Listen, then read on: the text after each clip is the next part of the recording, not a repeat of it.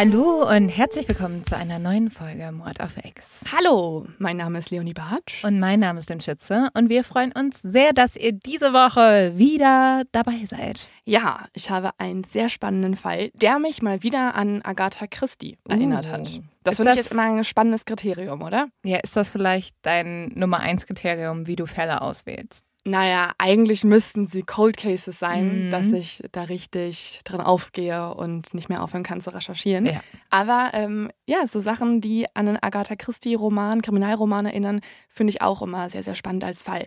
Aber bevor wir darüber sprechen, habe ich noch eine andere Sache, wo ich dich jetzt mal fragen wollte, ob dir das vielleicht Panik macht, weil bei mir ist es tatsächlich so. Ich kann gleich schon mal sagen, ja, weil mir macht eigentlich alles Panik. Und Ja. vor, also wenn du dann schon sagst, dass es dir Panik gemacht hat, 100 Prozent. Ja, aber äh, worum geht's?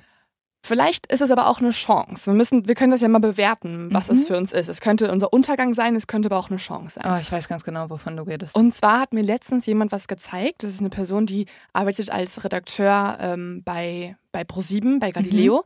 Und im Schnitt, wo man dann ja immer sitzt als Redakteur, wenn irgendwas aufgezeichnet wurde und das mit einem äh, Cutter zusammenschnibbelt, hat der Cutter von Ayman Abdallah, dem Moderator, einen Satz genommen ja. und von einer KI weiter generieren lassen. Okay. Also hat am Ende die KI eigentlich mit der gleichen Stimme des Moderators gesprochen? Genau. Am Ende saß der Redakteur da und hat gesagt, hey, warte mal kurz, das hat er doch gar nicht im Studio moderiert. Und dann hat der Cutter gesagt, ja, habe ich ja auch mit einer KI so gemacht. Ayman hat mir jetzt alles erzählt, was er möchte, aber hat es in Wirklichkeit nie so Ja. eingesprochen. Also es war quasi eine Rumspielerei im Schnitt. Natürlich Mhm. ist jetzt nicht so, dass äh, irgendwie ähm, 19 Uhr, was auch immer, 15 äh, da ein Roboter bei ProSieben moderiert und das nie Ja. so gesagt hat. Aber Ähm, vielleicht in ein paar Jahren. aber vielleicht in ein paar Jahren. Und damit komme ich jetzt zu dem Punkt, der uns beiden Panik machen kann. Ja. Man dachte ja früher so, KI kommt und wir müssen alle kein Auto mehr fahren, weil ein Roboter das Auto steuert und das da integriert wird. Ich auch Oder ein gruselig. Roboter unsere Hecke schneidet. Aber in Mhm. Wirklichkeit löscht KI ja gerade unsere Kreativjobs in der Branche aus. Also, okay, wenn wir da angekommen sind, dass irgendwann ein Roboter Podcast macht oder die Nachrichten moderiert, ich glaube, dann ist eh alles vorbei, ne? Also da, Direkt die Apokalypse. nein, aber das, also Leute sagen ja voll oft so, ist voll gut, weil dann kann man einfach zu Hause chillen. Weiß ich nicht. Wenn wirklich die KI so klug ist, dass sie das alles kann, ist es, glaube ich, auch eine Riesengefahr für uns alle, weil warum sagt sich die KI dann nicht, das ist jetzt meine Welt? Sie könnte, also Lynn, wenn jetzt, wenn ihr da draußen euch jetzt fragt, ist die Folge jetzt eigentlich gerade von einem Roboter eingesprochen, von einer KI generiert Nein, das kann worden? die noch nicht. Weißt du, wie man es rausfinden würde? Wenn du plötzlich alle Namen richtig aussprichst. Genau. Dann war es auf jeden Fall eine KI. Und deshalb ist das richtig cool, dass ich Namen falsch ausspreche. Ich glaube, das ist es auch. Also dieses Authentische, das Echte, das können die noch nicht, zum Glück. Und ähm, ich habe es tatsächlich neulich mal getestet. Ich habe mal gedacht, könnten wir ein Skript von der KI schreiben lassen? Und dann habe ich alles gegeben, habe gesagt, so muss das sein. Mhm. Natürlich, wenn es jetzt richtig gut funktioniert hätte, hätte ich es alles noch gefact-checkt und so. Aber ich fand es irgendwie spannend, ob es tatsächlich so ist, dass die unseren Job ersetzen könnten. Mhm. Und da kam so Müll raus. Also da kam so Müll raus. Mhm. Und es war nicht so persönlich, authentisch geschrieben, wie wir das tun. Und es war auch falsch. Da waren einfach Sachen komplett falsch. Ja, das ist auf jeden Fall noch ein Problem noch. Ich glaube jetzt jemand, der so KI total verteidigt und schon Ja. total gut beherrscht, würde jetzt sagen, du hast die KI nicht richtig gebrieft. Ich habe mir sehr viel Mühe gegeben. Aber ich glaube, also es entwickelt sich ja noch und da wird noch voll viel kommen. Und wahrscheinlich hören wir uns diese Folge in fünf Jahren an und denken uns, boah, ihr habt echt gesprochen wie so Steinzeitmenschen. Weil du hast doch neulich gesagt, irgendwie was jetzt an technologischen Fortschritt kommt, ist mehr als in, in den ganzen letzten Jahren zusammen.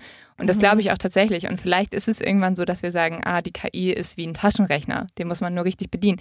Aber natürlich ist so diese Vorstellung erstmal gruselig, dass wir etwas erschaffen, das wie ein Mensch agiert.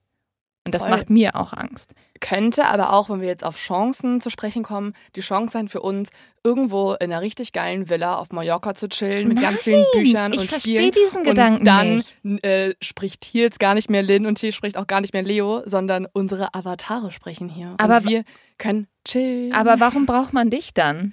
Nein, das war natürlich ein Scherz. Ja. Also obviously werde Also ich vielleicht- Podcast weitermachen. Ich liebe auch True Crime Recherche. Ja, nee, ich gebe meinen Job nicht auf, du gibst deinen Job auch nicht auf, dafür sorge ich. Ähm, es sei denn, irgendwann kommt die KI-Revolution und wir werden alle zum Mond geschickt. Also, I don't know. Wir werden sehen. Vielleicht gibt es ja jetzt nach dem großen Streit in Hollywood, ich weiß nicht, ob du das ein bisschen verfolgt hast. Ja, die haben ja irgendwie Angst, dass ähm, die KI genauso wie wir gerade gesagt haben, auch ihre Drehbücher schreiben könnte und sowas, oder? Genau. Und vielleicht gibt es ja danach jetzt den großen Streik der Podcast-Szene. Quasi eine extrem lange Sommerpause. Ich weiß, ihr werdet es alle hassen, wenn das passieren würde. Ich glaube, das lassen wir nicht zu, Leo. Also da kämpfen wir gegen die KI und äh, wehren uns und das schaffen wir. Also das, vielleicht erzählen wir irgendwann Mordfälle von, von KIs. Okay, es geht mir zu weit, Leute. Wir müssen damit aufhören. Es ist zu meta geworden. Es ist so ein bisschen so wie die Inception gelandet. Es ist so ein bisschen wie die Alien-Debatte, die wir neulich geführt haben. Das möchte ich einfach noch nicht zulassen. So starten, glaube ich, viele unserer Folgen. Ich erzähle dir einfach von irgendwas, was in der Welt passiert und du Ja. bist wie so ein, wie so ein ähm, im Wald lebender Großvater, der die Zivilisation verabscheut und sagt so, ich knall die Tür zu, kein Bock auf diese Zivilisation, ich ziehe zu den Amischen nach Amerika. Nee, ich sehe mich in Schweden mitten im Wald in so einem einsamen ähm, kleinen Häuschen sitzen. Das ist, wo ich hingehe. Ja. Also da findet ihr mich dann, wenn die KI kommt. Da könnt ihr alle zu mir ziehen. Ich mache euch auch irgendwie Pfannkuchen, Waffeln, was auch immer ihr wollt. Oh ja, für Waffeln ziehe ich hin Ja, steige ich in deinen Kult ein. Ja. Und da, dann erzählen wir euch das alles wieder persönlich. Fast so persönlich wie unser zu dumm zum Verbrechen, weil Ja. wir haben ja einen Brief zugeschickt bekommen. Der kam tatsächlich bei uns ins Büro und äh, wurde von einem älteren Herrn geschrieben, der als Chirurg im Krankenhaus arbeitet. Nicht die Zielgruppe, die ich bei Mord of X erwartet habe, aber freut mich immer, weil teilweise sind auf unseren Live-Shows ja auch Exi-Omas, Opas, Exi-Mütter, Väter und so weiter mit am Start. Also Ja. Mord ist anscheinend ein Hobby für die Familie. Also für jeden. Verbindet Generationen. Natürlich. Er hat geschrieben, er hört uns auf dem Weg ins Krankenhaus, weil er immer lange Fahrten Mhm. hat, wenn er operiert. Ich weiß nicht, ob er die Details rausgelassen hat, dass er Mord-Podcast während der Operation hört. Vielleicht fand er das dann ein bisschen zu creepy, wenn er in so Blut so Ja. ein Herz gerade entnimmt oder so. Aber uns hat neulich ja auch jemand bei der Tour erzählt, dass sie immer Blut analysiert und dann irgendwann erst bemerkt hat, weil Im die, Labor arbeitet. Sie arbeitet, ist die genau, ja. Information noch wichtig. sie arbeitet im Labor und da hat sie erst neulich gemerkt, dass das irgendwie ein bisschen komisch ist, dass sie dabei eigentlich immer Mord-Podcast hört. Ach so, und er hat uns auch noch um eine Autogrammkarte gebeten, was ich sehr rührend finde. Also, ich erzähle das mal ein bisschen. Es ist nämlich sehr lang. Ähm, ich fasse es dir zusammen und äh, würde aber kurz mal den ersten Teil vorlesen.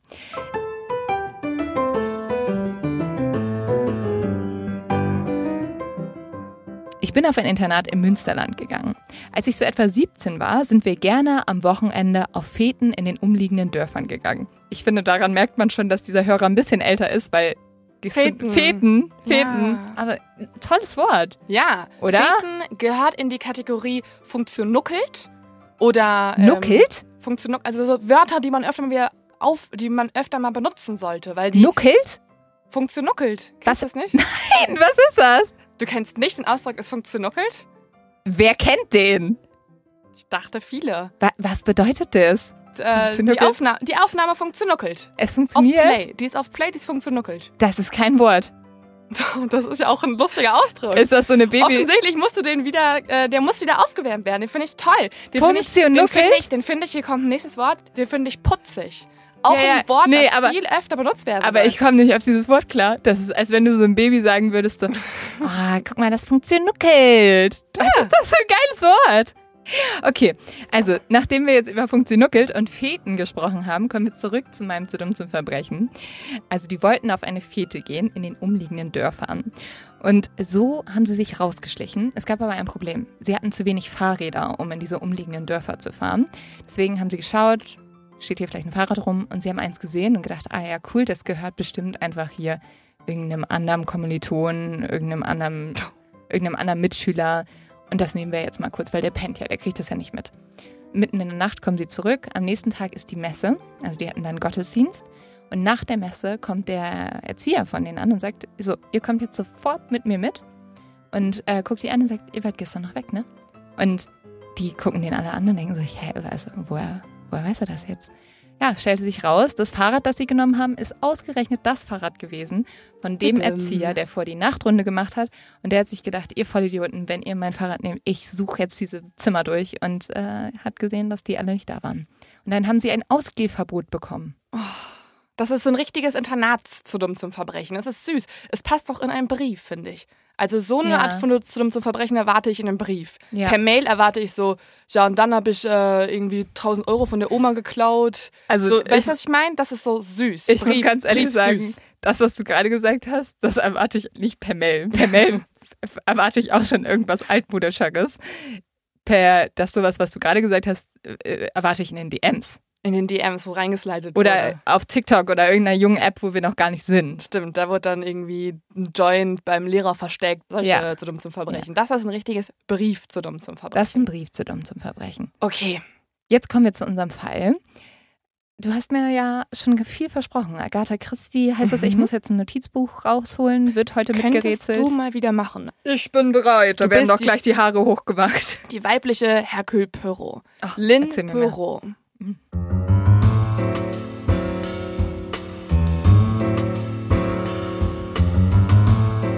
Für diese Folge begeben wir uns in die Welt der Superreichen, Mhm. in die Welt von Glitzer, Glamour und Gier. Wo ist mein Shampoos, Leo? Den ähm, kriegst du imaginär Wo eingeschüttet. ist mein gerade. Kaviar? Guck mal, hier, ich mach sogar, ich füge so ein Geräusch ein, Ah. hier so mit unserem Soundboard. Ich füge so ein Das Geräusch. trägt, das trägt ein Genau. bisschen nichts, würde ich sagen. ich würde sagen, ich stoße mit meinem imaginären Shampoos an. Es ist das Jahr 2014 und der Fall spielt in Monaco. Ich finde, Monaco ist so ein Ort, der klingt sofort nach Geld für mich. Klar, der ist Ne? ja auch voller Geld. Ja. Also drei Viertel der Bewohner in Monaco sind Millionäre. So reich ist dieses kleine Fürstentum.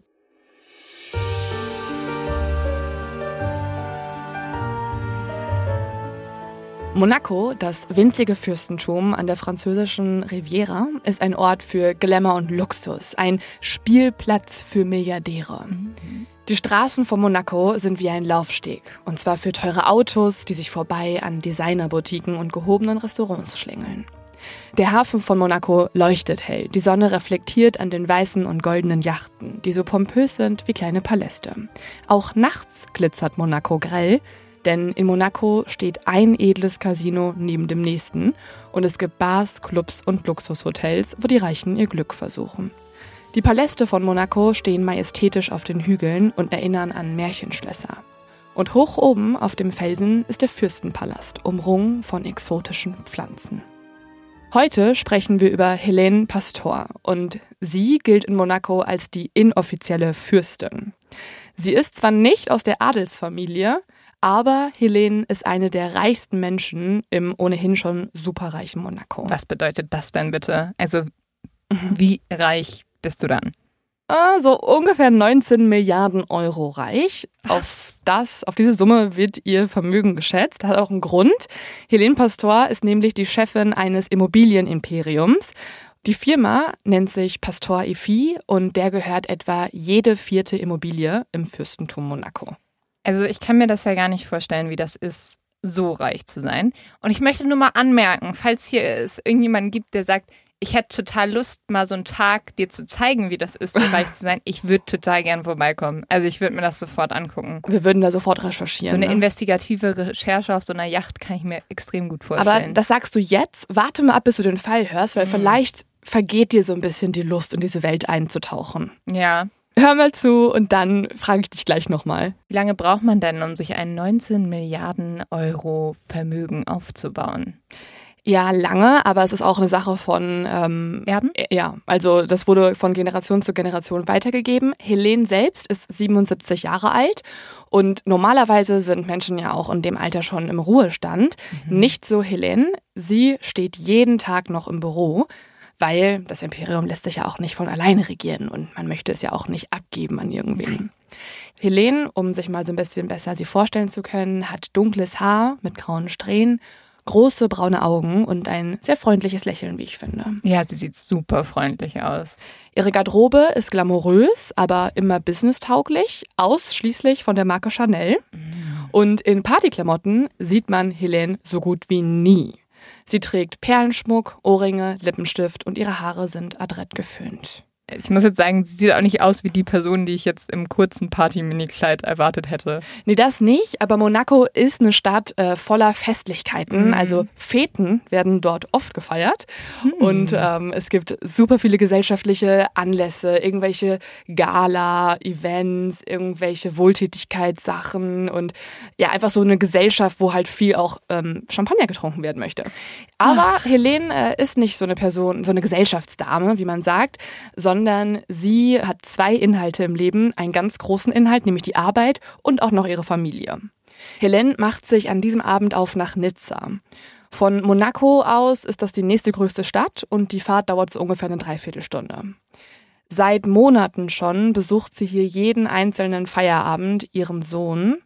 Ihr Sohn Gildo liegt nämlich dort im Krankenhaus. Oh nein. Er erholt sich hier seit vier Monaten von einem Schlaganfall, den er hatte. Und äh, deswegen fährt sie ungefähr eineinhalb Stunden täglich, um ihn zu besuchen abends. Boah, das ist so schrecklich. Also Schlaganfall ist natürlich eh grausam, aber sind halt oft auch jüngere Menschen betroffen. Und also der Sohn wird ja wahrscheinlich um die 50 Jahre oder sowas sein. Und das finde ich schon immer, also das, das ist natürlich schrecklich, wenn das dem eigenen Sohn passiert. Ja, also Gildo ist tatsächlich äh, erst 47 Jahre alt und er kann auch kaum mehr sprechen, aber er erholt sich. Also er ist auf dem Weg der Besserung. Gegen 18 Uhr parkt jetzt ihr Chauffeur und Butler Mohamed Darwish den schwarzen Lancia-Van vor dem Krankenhaus.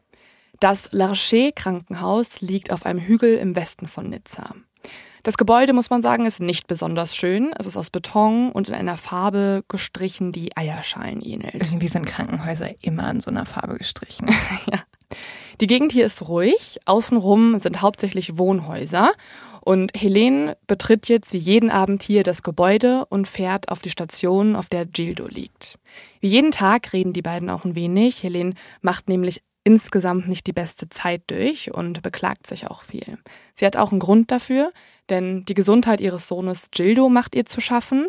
Gerade auch nachdem ihre andere Tochter, sie hat zwei Kinder, vor einigen Jahren eine Brustkrebserkrankung überstanden hatte, hat jetzt auch noch der zweite Sohn eine Krankheit. Oh. Und dann ist vor kurzem auch noch ihr Bruder an Krebs gestorben. Ein Mann ähm, namens Michel, der vorher das Immobiliengeschäft geführt hat und in Monaco als der Boss von Monaco galt. Ja, da hilft dir auch all das Geld der Welt nichts mehr, wenn die Gesundheit ins Spiel kommt. Das ist halt Total. halt echt so schrecklich. Und das sind ja auch so Sachen, die man manchmal gar nicht sieht, was da alles im Hintergrund abgeht. Und das ist natürlich, also zwei Krebserkrankungen in der Familie und dann auch noch ein Schlaganfall ja. des eigenen Sohns. Das ist natürlich, also das ist, das kann man sich nicht vorstellen. Da kannst du dich, glaube ich, so viel beklagen, wie du willst, weil Total. das ist, das ist super schlimm natürlich. Ja, Helene hat auch zu einem Freund gesagt, ähm, manchmal frage ich mich, ob es einen Gott überhaupt gibt. Auf der Station bei Gildo gibt es jetzt aber positive Neuigkeiten. Helene wird erzählt, dass Gildo in wenigen Tagen nach Hause dürfte. Eine mhm. Stunde unterhalten sich die beiden jetzt und dann küsst sie ihren Sohn zum Abschied und verlässt glücklich und hoffnungsvoll den Eingang des Krankenhauses.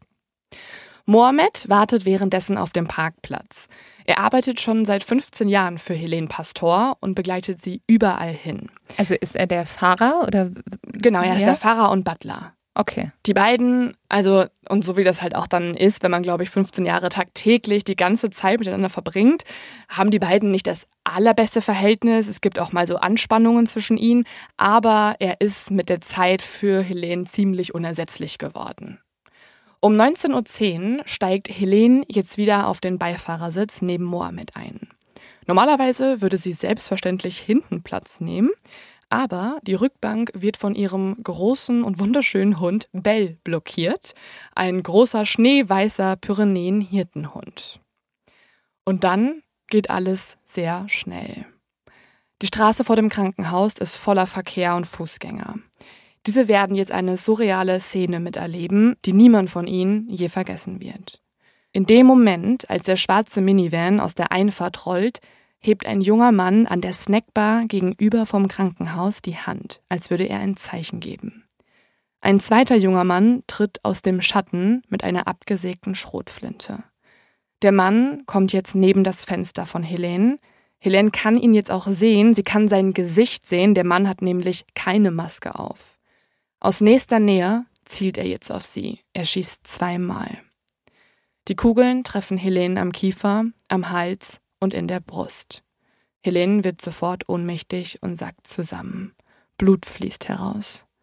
Im nächsten Moment ist der Mann schon um das Auto herumgerannt und schießt auf Mohammed. Auch der fängt sofort an, aus dem Bauch und dem Brustkorb zu bluten. Die erstarrten Fußgänger sehen jetzt, wie durch die Schüsse das Auto in eine komplette Wolke aus Blei und zerbrochenem Glas eingehüllt wird. Durch den Rauch kann man noch sehen, wie der Mann wegrennt und auch der andere, der ein Zeichen gegeben hat, ist verschwunden. Und dann ist es wieder ganz ruhig. Und auf dem Parkplatz bekommt das ja auch natürlich jeder mit. Da waren ja gerade noch Fußgänger und auch zum Beispiel ein Arzt hat gerade noch vor dem Krankenhaus eine Zigarette geraucht. Der rennt jetzt natürlich sofort zum Auto und kontrolliert jetzt, ob die beiden noch leben. Er findet die beiden aber zusammengesackt in ihren Sitzen liegend. Der tastet jetzt auch direkt nach einem Puls, aber fühlt nichts. Sie sind tot, denkt er. Nur der Hund Bell kauert noch auf der Rückbank, unversehrt. Die Rettungskräfte bringen jetzt Helene und Mohammed in die Notaufnahme und die Polizei regelt auch das ganze Viertel ab und beginnen sofort mit den Ermittlungen. Sie finden den Van mit komplett zersplitterten Scheiben. Überall ist Blut. Und noch eine Sache fällt den Ermittlern gleich auf. Kleine Schrotkugeln, die am Tatort verteilt liegen. Für so eine Tat ist das eigentlich sehr ungewöhnlich, denn das ist eine Art von Waffe, die eigentlich nur von europäischen Jägern verwendet wird, um Wildschweine zum Beispiel zu jagen in den ländlichen Wäldern und jetzt nicht gerade um einen Auftragsmord oder so auszuführen. Ja, dafür musst du ja wahrscheinlich auch relativ weit an der Person dran sein. Also es ist jetzt Total. kein, es ist jetzt kein Scharfschützengewehr. Nee, du musst eigentlich direkt vor ihr stehen, um gut treffen zu können. Und dadurch, dass die eine Schrotflinte auch noch abgesägt war, ist es besonders schwer. Die Sache spricht sich jetzt auch selbstverständlich extrem schnell herum. Besonders natürlich wegen der Prominenz von Helene Pastor. Und, Und- der großen Frage, warum? Total. Also die ganze Côte d'Azur ist jetzt in Aufruhr und sie haben auch alle natürlich Angst, dass da jetzt zwei Täter noch auf freiem Mhm. Fuß sind. Die Polizei kann jetzt aber ziemlich schnell wichtigen Spuren nachgehen. Auf dem Parkplatz waren nämlich mehrere Kameras, die das Krankenhaus überwacht haben. Das heißt, die Tat wurde komplett aufgezeichnet. Aus unterschiedlichen Blickfeldern sogar auch noch. Das ist natürlich sehr praktisch, aber wiederum von den Tätern sehr unklug. Sehr, sehr unklug. Kann man denn was erkennen? Ja, man kann was erkennen, aber bevor wir uns das nochmal anschauen, gehen wir jetzt nochmal kurz auf Helene und Mohammed ein. Die beiden wurden jetzt ins Krankenhaus gebracht und sind lebensgefährlich verletzt. Sie leben also tatsächlich noch. Mohammed Darwish schafft es aber nicht, sich zu erholen. Vier Tage später stirbt er an den Folgen seiner Schussverletzung. Mohammed wurde 64 Jahre alt. Oh.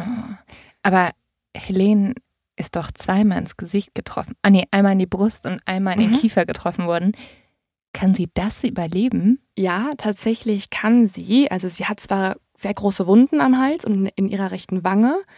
Außerdem sind auch ihre Lunge und ihr Herz stark geschwächt. Aber die Intensivmediziner können sie so weit behandeln, dass sich ihr Zustand zunächst stabilisiert. Wird sie eigentlich in dem gleichen Krankenhaus behandelt, in, der, in dem auch ihr Sohn liegt? Mhm. Ja. Aber Gildo ist ja jetzt nach ein paar Tagen schon wieder draußen. Okay. Also sie überschneiden sich knapp, ja. Sie wird jetzt auch sogar nach ein paar Tagen von der Polizei vernommen, weil sie ist natürlich jetzt die absolute Kronzeugin. Sie hat ihrem Täter ins Gesicht geguckt. Die Polizisten legen Helene jetzt auch Bilder von den Tatverdächtigen vor, die sie anhand der Zeugenaussagen und Überwachungskameras ermittelt haben. Und jetzt wird's gruselig. Als Helene jetzt nämlich die Bilder sieht, bekommt sie Panik und Atemnot. Sie muss die Vernehmung sofort abbrechen. Sie schafft es nur noch zu sagen, und das ist jetzt so ärgerlich, dass die Polizisten wiederkommen sollen. Sie habe nämlich noch mehr zu erzählen. Dann verschlechtert sich ihr Zustand. Und das Tragische ist, dazu wird es nicht mehr kommen. Helene schafft es nicht mehr zu sprechen, denn kurz nach dem Besuch der Polizisten geht es ihr plötzlich wieder schlechter. Und am 21. Mai, elf Tage nach dem Anschlag auf sie, stirbt Helene Pastor an ihren Verletzungen. Oh nein. Die wichtigste Augenzeugin, die offenbar ihren Mörder auch kannte, ins Gesicht geschaut hat und identifizieren konnte auf den Fotos, ist damit stumm und nimmt den Namen mit ins Grab. Aber ist man sich sicher, dass sie den Mörder kannte? Weil sie könnte ja auch einfach nur Panik bekommen haben, weil das sie halt in die Situation zurückversetzt hat. Mhm. Die Polizisten gehen zumindest davon aus, dass Okay. sie den kannte oder dass sie zumindest irgendwas sagen wollte dazu. Also das haben sie ihrer Reaktion entnommen. Das ist ja mega gruselig. Da würde ich mir jetzt erstmal ganz genau das Umfeld von ihr anschauen. Mhm. Zunächst wird sie aber erstmal beerdigt. Am 28. Mai wird Helene Pastor in der Familiengruft in Monaco beigesetzt. Die Beerdigung findet unter Polizeischutz statt. Es sind nur 50 Personen zugelassen, die engsten Familienangehörigen und auch Prinz Albert ist vor Ort. Monaco ist in einem Schockzustand. Die Leute können jetzt einfach nicht fassen, dass Helene Pastor auf offener Straße erschossen wurde. Der Fürst höchstpersönlich erklärt jetzt öffentlich seine Trauer und die rot-weiße Fahne weht auf Halbmast. Das ganze Fürstentum ist fassungslos. In Monaco muss man sagen, wohnen nicht mal 40.000 Menschen, Mhm. also viele Leute kennen sich auch einfach, eben wie in einer Kleinstadt. Und da lässt das natürlich niemanden kalt. Die Leute haben wahrscheinlich auch Angst, dass sie die Nächsten sein könnten. Aber Leo, mich lässt ja eine Frage nicht kalt. Ich finde, wir müssen über diese Überwachungsvideos reden. Was sieht man denn da drauf? Also vielleicht können wir ja dadurch auch erkennen, wer der Täter ist. Ja, das ist eine gut, ein guter Anhaltspunkt, ähm, Lynn Perrault. Äh, danke. Also äh, der Detektiv in dir, die Detektivin in dir äh, stellt die richtigen Fragen. Ja, was auf jeden Fall schon mal interessant an diesen Videos ist, ist die Tatsache, dass die beiden Männer ja gar nicht maskiert sind. Mhm. Was man auch auf dem Band erkennt, ist, dass sie in zwei unterschiedlichen Taxis auf dem Parkplatz ankamen und unmittelbar nach der Tat aber zu Fuß geflüchtet sind. Also dann kann man sie doch identifizieren. Ja, das versucht jetzt die Polizei. Also die Polizei ermittelt jetzt die ganzen nächsten Tage und schaut sich jetzt das Umfeld an, schaut sich generell die Gesellschaft in Monaco an, um herauszufinden, wer diese beiden Männer sind. Einfach mal so bei Google Reverse-Suche reinschmeißen, das Bild, würde ich sagen. Und dann kommst du auf so ein Instagram-Profil. Ja. Ja, ich glaube, heutzutage sollte man das tun. Ja, ich macht euch das in zwei Klicks. So habe ich sämtliche neue Bekanntschaften von meinen Freundinnen schon gestalkt. also, call me a pro. Manchmal frage ich mich echt, ob die Polizei einfach so sehr gute Stalker-Mädels engagieren sollte. Ja, Ich, ich würde da, ich komme, äh, ich sehe die Zeugnisse in der Grundschule, soweit Ja. komme ich, ne? gut, dass man uns nicht mehr daten muss, weil ich glaube, da hätte niemand Bock drauf. Vor allem die letzten drei, vier Jahre True Crime Recherche Ja. haben uns natürlich auch noch verbessert. Ich mache das halt jetzt bei Freundinnen. Bevor es jetzt gleich mit der Folge losgeht, hier eine kurze Werbeunterbrechung und auch ein Dankeschön. In diesem Fall an Bookbeat, dass wir diese Recherche überhaupt finanzieren können und das uns ermöglicht wird. Mit Bookbee könnt ihr über 900.000 Hörbücher und E-Books auf eurem Smartphone und Tablet hören und lesen. Ihr findet dort Thriller, ihr findet Romance-Sachen. Ich war jetzt auch gerade im Urlaub und es ist halt super praktisch, dass du die Sachen auch einfach runterladen kannst, die Hörbücher, und so auch offline hören kannst. Du kannst auch die Lesegeschwindigkeit flexibel anpassen, falls mal schneller gehen soll. Und mit dem Schlaftimer verpasst du keine spannende Minute. Und wir empfehlen euch an dieser Stelle ein Buch, das auch gut zur Folge passt, falls ihr euch mit dem Thema, um das es auch gleich unter anderem gehen wird, noch genauer auseinandersetzen wollt. Dann gibt es auf Bookbeat ein Buch namens Verschwörungsmythen von Michael Blume mit dem Untertitel Woher sie kommen, was sie anrichten und wie wir ihnen begegnen können. In dem Buch beschäftigt sich Michael Blume unter anderem mit Fragen wie steckt Bill Gates hinter dem Coronavirus, um mit dem Impfstoff noch reicher zu werden oder um die Frage, werden in geheimen Fabriken entführte Kinder gequält, um an das begehrte Adrenochrom zu kommen und gehört das alles zu einer großen Verschwörung zur Übernahme der Weltherrschaft? All das schaut sich Blume an und zeigt die Schwachstellen von Verschwörungsbewegungen auf und prognostiziert den Niedergang der QAnon-Bewegung um ihren scheiternden Messias Donald Trump. Ich wollte euch jetzt noch erzählen, was ich gerade höre. Das ist Totenfang von Simon Beckett. Ich habe das mal gelesen, aber es ist so lange her, deswegen freue ich mich, dass ich das gerade mal wieder hören kann. Und zwar geht es darum, dass ein Toter in einem abgelegenen Mündungsgebiet in Essex angespült wird. Und die Wasserleiche ist stark verwest, Hände und Füße fehlen, das Gesicht ist nicht mehr zu erkennen. Aber die Polizei ist sich sicher, sie wissen, wer es ist. Es gibt nämlich einen jungen Mann aus dem Ort, der seit Wochen verschwunden ist. Und alles deutet eigentlich auf einen Selbstmord hin. Aber jetzt gibt es jemanden, der zweifelt. Das ist der forensische Anthropologe Dr. David Hunter. Nämlich am nächsten Tag wird ein Fuß geborgen und Dr. David Hunter ist sich sicher, Dieser Fuß gehört zu einer anderen Leiche. Und kurz darauf treibt ein weiterer Toter im Wasser. Also ihr merkt, hier ist viel los und äh, Simon Beckett schreibt auch einfach sehr, sehr toll. Also kann ich gut empfehlen. Wir haben auch noch was für euch. Ihr könnt Bookbeat jetzt 60 Tage lang kostenlos testen und erhaltet Zugang zu über 900.000 Büchern. Dafür gebt entweder den Code MordOfX bei der Anmeldung ein oder meldet euch direkt auf bookbeat.de-mordofx an. Also bookbeat.de-mordofx. Einfach dort anmelden. Alle Infos dazu findet ihr wie immer auch in den Show Notes. Es tut mir leid für alle Leute, die meine Freundin daten. Ihr werdet durchgestalkt. Komplett. Komplett, von vorne bis hinten. Komplett. Also das äh, hätte natürlich die Polizei in diesem Moment machen können. Zunächst hören sie sich auch erstmal in Monaco selbst um. Es heißt hier nämlich, dass Helene zwar wenig Freunde hatte, aber auch keine Feinde. Unterdessen kursieren aber schon andere Gerüchte im Land, wer Helene Pastor getötet haben könnte. Ich wollte gerade sagen, wenn du viel Geld hast, hast du automatisch viele Feinde. Eigentlich schon, ja. Und auch ähm, viele geschäftliche Beziehungen. Ja. Und wir wissen genau, dass das ja auch so ein Umfeld ist. Also Gier, habe ich am Anfang schon angedeutet, ist ein Motiv, warum man vielleicht auch Menschen aus dem Weg räumen möchte.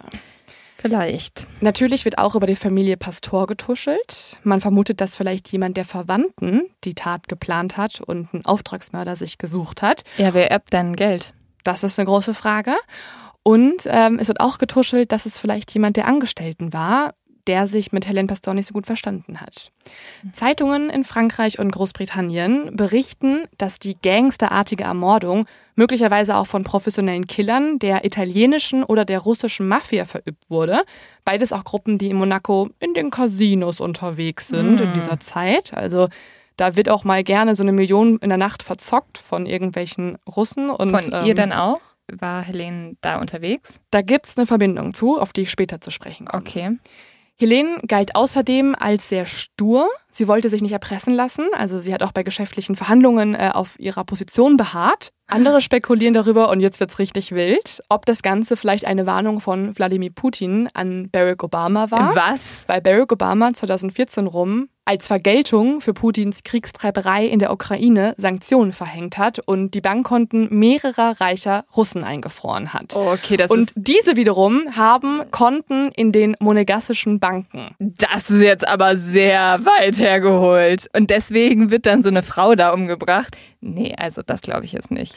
Das war zumindest eine Spekulation in den Zeitungen. Kannst du dir vielleicht auch mal notieren oder merken oder auch oder einfach sofort nee. so gar nicht erst aufschreiben. So, nee. so unrealistisch wird noch nicht mal mehr notiert. Also das finde ich eine ganz wilde Nummer. Ich glaube schon, dass Putin so ein paar Leute hat, wo er sagt, hm, die, die, könnten mal ein bisschen Gift trinken oder könnte mal aus Versehen so ein Flugzeug abstürzen. Aber ich glaube jetzt so eine, eine reiche Frau in Monaco steht jetzt nicht auf Putins persönlicher Abschussliste. Andererseits wird sie die Vizefürstin genannt, also sie ist die zweitwichtigste Person des Fürstentums Monacos.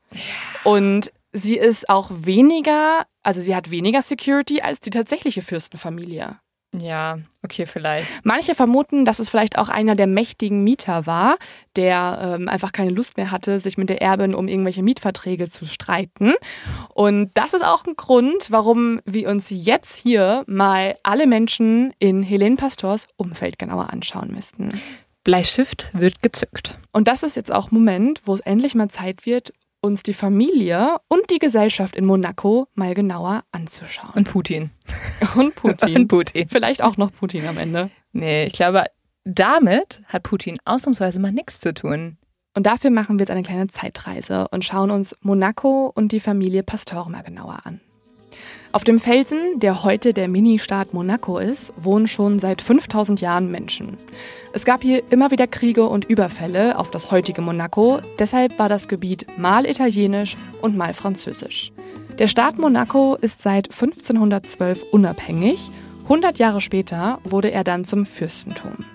Im 19. Jahrhundert entstanden dann Glücksspielcasinos und Luxushotels in Monaco. Es ist die Zeit des wirtschaftlichen Aufschwungs. Nach und nach siedelten sich immer mehr Reiche in Monaco an. Hauptsächlich, weil der Staat keine direkten Steuern erhebt.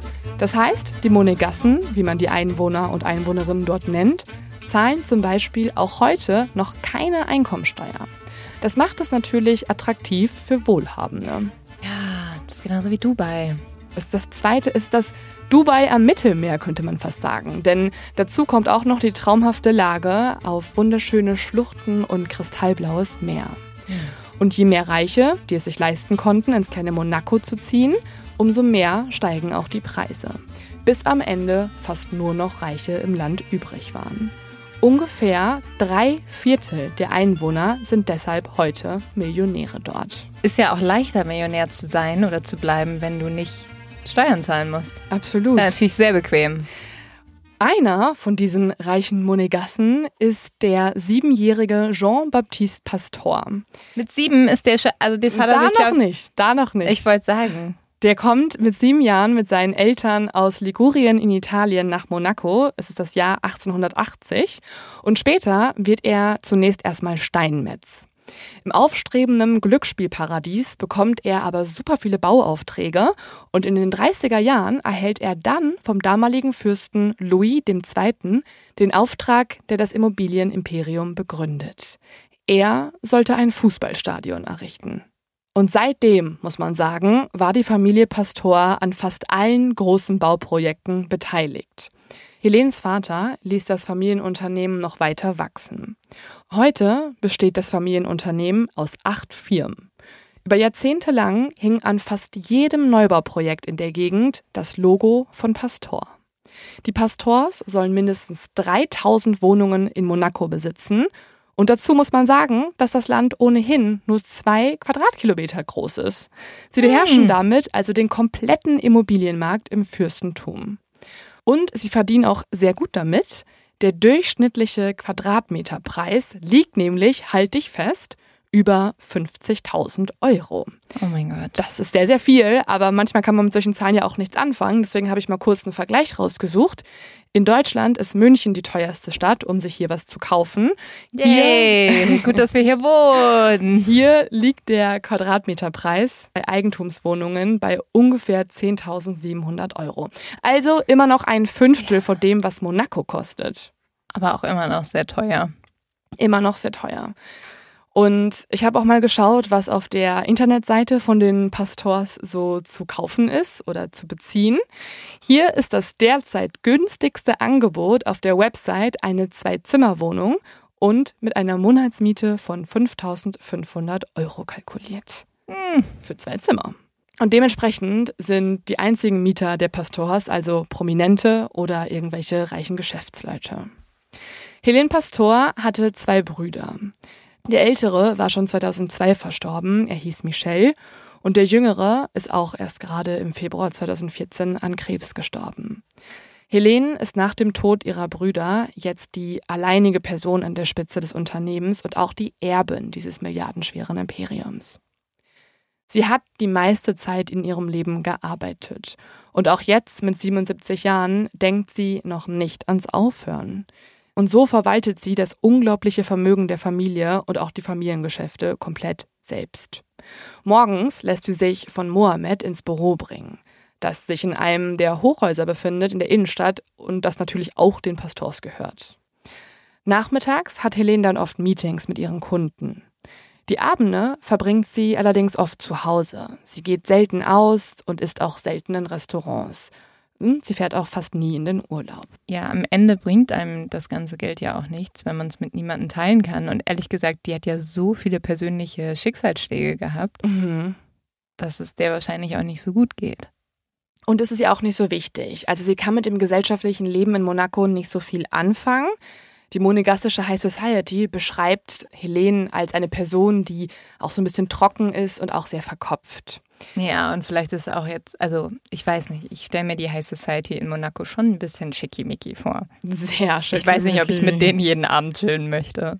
Also sie sagt, dass ihr das alles auch ein bisschen zu protzig ist. Ja, vielleicht lieber zu Hause sitzen, eine True Crime Doku gucken. Absolut. Oder so ein bisschen Reality-TV oder eine Monaco-X-Folge hören. Statt in Monaco zu chillen. Wer das, will das schon? Das äh, ist eine gute Alternative, die deutlich günstiger ist. Und sie ist auch gar nicht so der Typ dafür, so Bussi-Bussi und Partys und Veranstaltungen und so. Das ist ja alles ein bisschen zu viel. Sie ist eher. Da kenne ich übrigens noch jemanden. Leonie Bartsch. es gibt niemanden, den ich da weniger sehe als dich. Das stimmt, ja. Ich glaube, ich würde da extrem aggressiv werden tatsächlich. Mhm. Und man muss sagen, Helene ist auch eigentlich eher vom alten Schlag der Milliardäre. Also sie stellt ihr Geld auch gar nicht so gerne zur Schau. Sie pflegt natürlich einen luxuriösen Lifestyle, hat viele Angestellte, die sich um alles kümmern und sie hat ja auch einen eigenen Butler.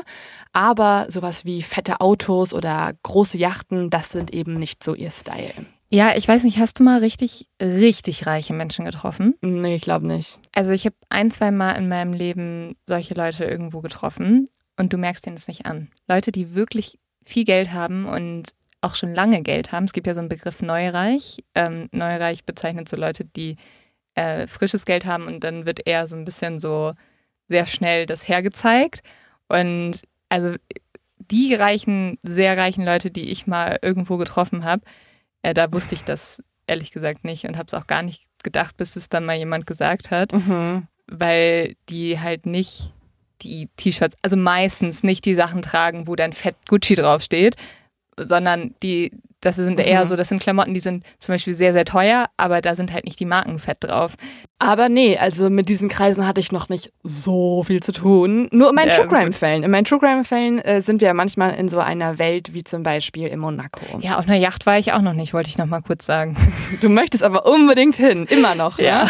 Ich habe dir zwar schon von einem Mord erzählt, der dort passiert ist, aber du willst, glaube ich, weiterhin nach Monaco, oder? Also ich muss halt sagen, also das werde ich jetzt so oft betonen, bis dich irgendwer einlädt. bis das Live-Goal erreicht ist. Ich glaube, du wirst nach dieser Folge bestimmt von irgendwem eingeladen. Ich frage mich dann, ob du denkst, dass du dahin willst, aber eigentlich willst du es gar nicht. Ja, Ich wahrscheinlich. sehe dich da auch nicht tatsächlich. Ich sehe mich da auch nicht. Aber das ist so eine One-Time Opportunity, so, die muss man nutzen, So ne? einmal im Leben auf so einem Boot gestanden und so ein bisschen gewunken. um dir dann zu erzählen, wie scheiße es war. Aber ich kann dir auch noch ein bisschen erzählen, wie scheiße das Leben ist. Wir machen mal weiter. Helene Pastor ist äh, so gut wie nie auf Events. Also die meisten kennen sie auch gar nicht so richtig persönlich, kennen eigentlich nur ihren Namen und ihre Rolle in der Gesellschaft, aber haben jetzt noch nicht so unfassbar viele Smalltalk-Konversationen mit ihr gehabt. Sie ist sogar so zurückgezogen, dass die Presseagenturen zum Zeitpunkt ihres Todes kaum Bilder von ihr haben. Oh, Also wow. fast alle anderen Menschen in Monaco laufen regelmäßig über irgendeinen roten Teppich. Von ihr allerdings findet man online nur sehr wenige Fotos. Sie lebt also vergleichsweise zurückgezogen und kümmert sich hauptsächlich um die Verwaltung des großen Vermögens. Dazu gehört auch, dass sie ihren beiden Kindern jeden Monat Geld überweist, also quasi Taschengeld. Mhm. Und Lynn, jetzt kannst du mal raten, um diese Menschen noch sympathischer ähm, erscheinen Mhm. zu lassen, was die so pro Monat an Taschengeld erhalten als Erwachsene, 47 und noch ältere Kinder. Also erstmal, wieso kriegst du als erwachsener Mensch noch Taschengeld? Naja, die sind, denen gehört ja auch ein Teil vom Familienimperium, die kriegen quasi was ausgezahlt. Aber nennen wir es mal Taschengeld, weil sie können damit machen, was sie wollen. Also vielleicht so 50.000 Euro?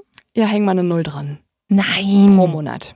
Pro Monat kriegen die Nein. jeweils eine halbe Million Euro zum Ausgeben. Was Taschengeld. Was soll man denn damit alles machen? Keine, A- das war auch, also ich war so, oh Gott, die Armen. Das ist ja so anstrengend, das alles ausgeben zu müssen. Die müssen so viele Ideen finden, wie sie es ausgeben können, außer als Lynn Schütze einzuladen. Also ich wollte gerade sagen, wenn damit jemand ein Problem hat, gar kein Problem. Also da kann ich mich wirklich perfekt drum kümmern. Aber gib doch mal eine halbe Million Euro im Monat aus. Wo, wie denn? Ja, dann einfach musst mal du, an dann so du ja Hilfsorganisationen 100 Yachten spenden. Haben. Genau, also die Spenden Ja. kannst du es vielleicht schon ausgeben, klar. Aber für deinen Konsum? Was machst denn du damit? Ich weiß nicht, das kannst du halt kaum ausgeben. Aber wie gesagt, das spart sich ja dann auch an und wird wirklich über Generationen und über Generationen weitergegeben. Was ja auch irgendwie so unfair ist, weil dann Leute zur Welt kommen, die einfach schon ein Vermögen haben, was wahrscheinlich ein halbes Land ernähren könnte. Absolut. Komplett. Also wenn die einmal ihr Taschengeld spenden würden, dann äh, ginge es vielen, vielen, vielen Kindern gerade besser. Aber ähm, wir müssen uns zumindest jetzt mal die Kinder der Pastors genauer anschauen, weil ich könnte dich ja jetzt mal kurz als Zwischenfrage an die Detektivin in dir, ähm, würde ich dich gerne mal um deine Meinung fragen, wen du generell verdächtig findest von den ganzen Putins und so weiter, von denen ich dir gerade erzählt habe und die Gesellschaft an sich. Hast du schon irgendwie so was, was dich beschäftigt? Genau, ich glaube jetzt nicht, dass der Sohn, das war der im Krankenhaus mit einem Schlaganfall lag, aber es gibt doch noch einen zweiten Sohn, oder? Es gibt noch eine Tochter. Ah. Also du findest die Kinder spannend. Und das ist Ja. auch, ähm, finde ich, ein Weil relevanter... die erben das ja jetzt alles, ne? Absolut. Und vielleicht haben die so gesagt, also eine halbe Million als Taschengeld ist mir zu wenig. Nee, Ja. sorry. Schreib dir mal diesen Satz bitte auf, ähm, diesen Gedanken. Also damit treten jetzt unsere Hauptprotagonisten auf, beziehungsweise vielleicht auch unsere Hauptverdächtigen, wenn man ähm, das in Betracht zieht, dass du sie jetzt so auffällig findest. Und der Vorhang geht jetzt auf für unsere erste Person, Gildo Pastor, der autobesessene Milliardärssohn. Ist das der mit dem Schlaganfall? Ja, der. Und warum ist der Auto besessen? Das wirst du jetzt erfahren. Gildo, der zum Zeitpunkt, das sind eigentlich auch nochmal nur Titel, die ich den Leuten geben wollte, damit es ein bisschen mehr klingt wie ein Theaterstück. Okay. Das ist jetzt so meine kleine kreative Note, die ich hier einstreue. ich war Sie verwirrt. kriegen aber ist in einen Titel. Ordnung. Gildo, der zum Zeitpunkt des Anschlags ja noch im Krankenhaus liegt, ist das jüngere Kind von Helen. Er ist 2014 47 Jahre alt und hat kurze, dunkle Haare, einen blassen Teint, ein glatt rasiertes Gesicht und trägt eine hellbraune Hornbrille. Er arbeitet nicht im Familienunternehmen der Pastors, sondern hat mit seinem Geld, das er so im Monat halt bekommen hat, Mhm. einen Sportwagenhersteller namens Venturi gegründet, zusammen mit, halte ich fest, Leonardo DiCaprio. Okay, wow. Und mit ähm, unter 25-jährigen Models hängt er dann bestimmt auch rum. Ja, mit denen ist er bestimmt mal verheiratet und so. Aber ja, das sind so äh, seine, das sind so seine Leute. Er hat zusammen mit Leonardo DiCaprio außerdem ein Formel E ähnliches Elektroauto-Rennteam gegründet. Da gehen also die 500.000 Euro hin. Genau, also die fließen in sein kleines Hobby, also ähm, Formel 1, Formel E und so. Das macht er gerne. Es heißt, dass Helene ihm gegenüber noch mütterlicher und behütender gewesen sei als gegenüber ihrer Tochter, auch wegen Gildos gesundheitlicher Probleme. Was nicht so richtig Sinn macht, weil, sie, weil ihre Tochter hatte ja auch was, aber anscheinend bevorzugt sie so ein bisschen, also Helene soll so ein bisschen ihren Sohn bevorzugen. Es wird aber auch über Gildo getuschelt, nämlich, dass er den anderen der Pastors zu verschwenderisch sei. Er habe Millionen verprasst, heißt es hier, und sei außerdem kokainsüchtig. Vielleicht sollten wir uns das auch mal merken, wenn es um ein potenzielles Motiv geht. Mhm. Und dann hat Helene ja auch noch eine Tochter. Und damit präsentiere ich die nächste Protagonistin unseres Falls, Silvia Pastor, die unglückliche Sissy. Oh. Silvia, die als Spitzname nur Sissy genannt wird, ist fünf Jahre älter als Gildo, also 53 Jahre zum Zeitpunkt des Mordes an ihrer Mutter. Sie trägt ihre braunen Haare kurz und hat fast noch ein jugendliches Grinsen auf dem Gesicht. Silvia ist vom Charakter sehr ähnlich wie ihre Mutter. Sie ist keine Gesellschaftsdame, sie arbeitet ständig, ist recht streng und recht ernst. Auf Partys und Glamour hat sie keine Lust. Ihr Verhältnis mit der Mama ist etwas komplizierter. Was vielleicht auch daran liegt, dass die beiden sich jeden Tag sehen, weil sie direkt zusammenarbeiten. Also Silvia ist auch ein Teil des Familienimperiums und arbeitet unter Helene. Gerüchten zufolge war der Ton auch mal ein bisschen rauer zwischen ihnen. Helene soll sich auch öfter mal über Silvia beschwert haben und gesagt haben, dass sie zu faul sei. oh. Das Ja. ist natürlich aber auch hart, wenn man das über die eigene Tochter sagt. Ja, ich habe mich auch kurz gefragt, ob das nicht normal ist, dass man ähm, eher einen rauen Ton hat und ein bisschen kompliziertere Beziehungen hat, wenn man mit der Familie arbeitet. Und dann ist mir eingefallen, dass wir hauptsächlich mit unserer Familie zusammenarbeiten. Also dein ich find- ich Vater macht im Hintergrund, ähm, kontrolliert ja unsere Finanzen und macht, ähm, weil man will, unser Management. Ja. Und ähm, wir haben ja trotzdem keinen Stress mit ihm. Meine. Schwester hat Noch schon für nicht. uns gearbeitet, mein Bruder arbeitet für uns. Aber ich finde eher, dass es nämlich genauso, also ich würde eher sagen, dass es das Gegenteil ist. Also ich finde, wenn du mit Leuten zusammenarbeitest, die dir so nahe stehen, wie wir es ja auch tun, dann ist es total wichtig, höflich und nett miteinander umzugehen und nicht so persönliche Gefühle dazwischen kommen zu lassen. Also ich würde niemals, wirklich niemals über irgendjemanden, der für uns arbeitet und der mir dann vor allem auch noch nahe steht, sagen, dass der faul ist. Silvia ist nicht verheiratet, aber schon seit Ewigkeiten in einer Beziehung. Ihr Lebensgefährte, ein Mann namens Wojciech, ist ebenfalls eng in die Familie integriert. Silvia und er haben sich in den 80er Jahren kennengelernt und sofort verliebt. Silvia war da gerade mal 25 Jahre alt und sie war auch schon vorher mal verheiratet, hat in der Ehe auch eine Tochter bekommen. Aber nachdem sie Wojciech kennengelernt hat, hat sie sich Hals über Kopf verliebt und innerhalb von einer Woche die Scheidung angekündigt. 2014, in dem Jahr, in dem wir uns ja befinden, ist sie schon fast 30 Jahre mit ihm zusammen und hat äh, tatsächlich auch in all den Jahren Anträge von ihm bekommen, aber immer wieder abgelehnt. Trotzdem ist er die Liebe ihres Lebens und der einzige Mann in ihrem Leben. Und damit kommen wir auch direkt zu diesem einzigen Mann in ihrem Leben, zum nächsten Kandidaten in unserem Hercule Poirot-Krimi.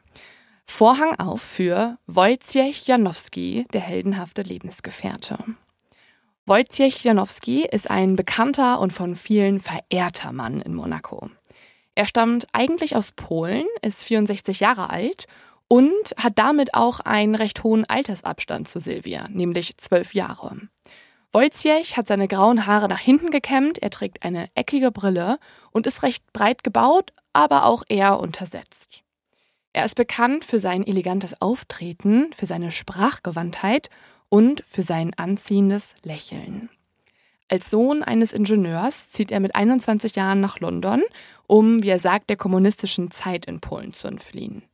In England hat er dann an einer renommierten Universität studiert, mit Bravour abgeschlossen, aber keine Lust auf das Akademikerdasein und währenddessen in einem Casino in London angefangen. Oh. Und da ist die Verbindung jetzt. Eines Tages nämlich bemerkt Wojciech eine Gruppe an Betrügern beim Glücksspiel. Er verpfeift die Betrüger bei seiner Geschäftsleitung und die belohnt ihn dafür und macht ihn zum Casino-Manager. In den frühen 80er Jahren holt ihn dann der berühmte Backgammon-Spieler Louis de Jong nach Monaco, damit dieser die jährliche Welt-Backgammon-Meisterschaft ausführen kann dort. Irgendwann hat er dann auch sein eigenes Casino, das er führt in Monte Carlo, also dem vornehmen Teil von Monaco. Und dieses Casino bei dem er sozusagen der Chef ist. Das wird später auch von James Bond in den Filmen Golden Eye und Never Say Never Again oh, wow. frequentiert. Aber auch Brad Pitt, George Clooney und Julia Roberts in Oceans 12 sind in diesem Kino unterwegs. Vor Sylvia war auch Wojciech schon mal verheiratet und zwar mit einer französischen Schauspielerin, was aber nicht funktioniert hat. Nebenbei, und deswegen auch der Titel Heldenhaft, ist er auch Mitbegründer und Investor bei einigen erfolgreichen Unternehmen und bei vielen Wohltätigkeitsorganisationen. Seit einigen Jahren ist Wojciech auch Honorarkonsul für Polen in Monaco, was kein wirklich diplomatischer Posten ist, sondern eher ein Ehrenamt. Wojciech ist hier für Aufgaben wie Interessenvertretung und Beziehungspflege zuständig weshalb man ihn im Gegensatz zu seiner Lebensgefährtin Silvia oft bei gesellschaftlichen Veranstaltungen oder bei Wohltätigkeitsevents sieht. 2010 hat er sogar eine Auszeichnung vom damaligen französischen Präsidenten Nicolas Sarkozy für sein Engagement bekommen.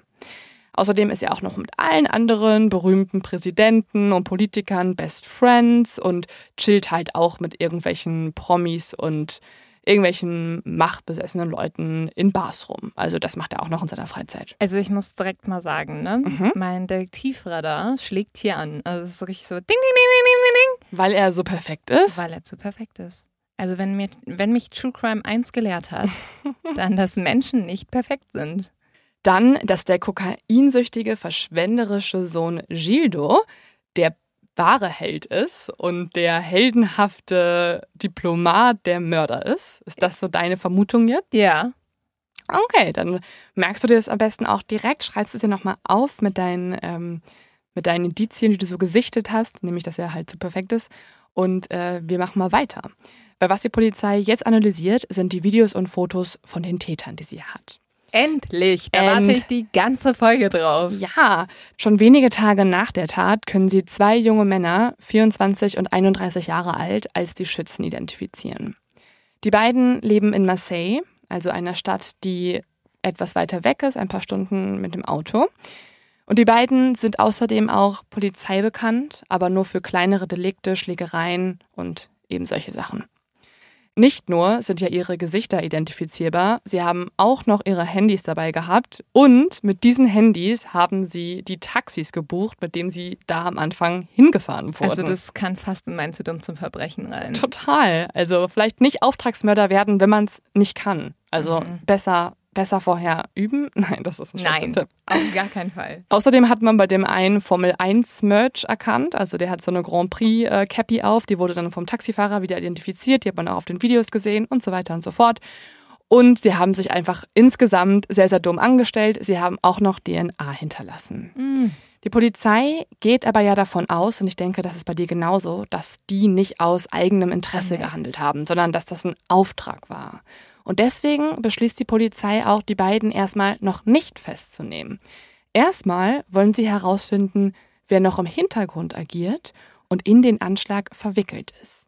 Bis sie weitere Namen haben, beschatten die Ermittlerinnen und Ermittler jetzt die beiden mutmaßlichen Täter rund um die Uhr. Und dabei fällt ein Mann auf. Und hiermit Vorhang auf für Pascal Doriac, der hingebungsvolle Fitnesstrainer. Auch sofort extrem verdächtig.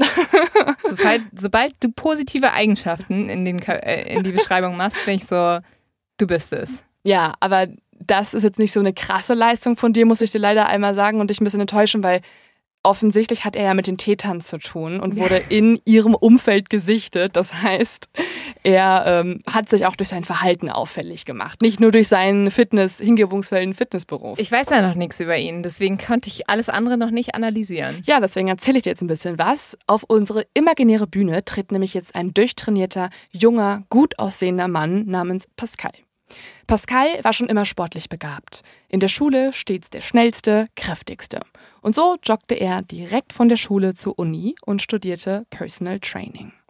In Monaco und Umgebung trainierte er Milliardäre im heimischen Studio. So richtig finanziellen Erfolg hat Pascal aber nicht. Zwischenzeitlich sogar so schlecht, dass er wieder zu seiner Mutter zurückziehen muss und ätherische Öle verkaufen muss. Oh, was? Also was ganz, ganz anderes. Ah, weiß ich nicht, ob das so viel anders ist. Bis ihm eines Tages jemand aber von einem Gesuch erzählt. Eine wohlhabende Person sucht einen Personal Trainer. Er solle sich dort mal melden. Kannst du dir vorstellen, wer fitter werden möchte? Vielleicht der andere Kandidat, von dem ich gerade gesprochen habe, Wojcik. Also tatsächlich ist diese Anzeige fürs Personal Training eine von Silvia Pastor. Zu der fährt er jetzt auch nach Hause und tritt in ihre wunderschöne Wohnung, ein riesiges Penthouse mitten in Monte Carlo. Inmitten teurer Kunst und hohen Fenstern mit Sicht auf das Mittelmeer schüttelt Pascal jetzt Silvias Hand und die ihres Lebensgefährten. Wojciech möchte nämlich dreimal die Woche trainieren. Silvia möchte Physiotherapie machen und eigentlich hauptsächlich massiert werden. Aha. 15 Jahre lang wird der Fitnesstrainer Pascal die beiden jetzt trainieren. Und in der Zeit wird er auch immer mehr zum Vertrauten der beiden. Schon fast so ein bisschen Teil der Familie. Silvia und Wojciech erzählen ihm viel, auch über die Familienprobleme. Und dadurch, dass er so viel Zeit bei ihnen verbringt, werden sie auch zu seinem Haupteinkommen. Pascal selbst hat ja kein Vermögen. Silvia und Wojciech zahlen ihm zwar nur ein durchschnittliches Einkommen, aber die beiden sind auch seine Verbindung in die Luxuswelt und über ihre Kontakte und so weiter lässt er sich sehr beeinflussen und verbessert auch sein Einkommen. Also der kriegt bestimmt mal ein Glas Champagner da gereicht. Sowas zum Beispiel, ja, oder wird auch mal mit ins Casino genommen. Hm, oder auf eine Yacht. Und Pascal schaut auch sehr zu Wojciech auf. Der ist sowas wie so eine Vaterfigur oder Autorität für ihn geworden. Pascal Doriak, Silvia Pastor und Wojciech Janowski werden wegen dieser Verbindung natürlich jetzt auch direkt im Polizeigewahrsam genommen. Aber was ist denn jetzt die Verbindung von Pascal zu diesen zwei Tätern? Die Polizei hat die beiden Schützen ja die ganze Zeit lang observiert Mhm. und ein paar Wochen nach der Tat haben sie dann auch zugegriffen und in einer Großrazzia sehr viele Menschen verhaftet. Unter anderem Pascal, den Fitnesstrainer. Weil genau dieser Fitnesstrainer ist ein Freund von den beiden gewesen und hat viel Zeit mit ihnen verbracht und sie auch immer wieder angerufen vor und nach dem Mord. Und aus diesem Grund ist jetzt aber nicht nur Pascal sehr doll im Fokus der Polizei, Mhm. sondern auch Silvia und Wojciech. Ja, weil Pascal hat ja kein Motiv. Silvia wiederum schon. Und Wojciech vielleicht ja auch. Naja, eigentlich nicht, ne? Solange er nicht mit Silvia verheiratet ist. Stimmt. Das ist noch die große Frage. Wollte ich nur sagen.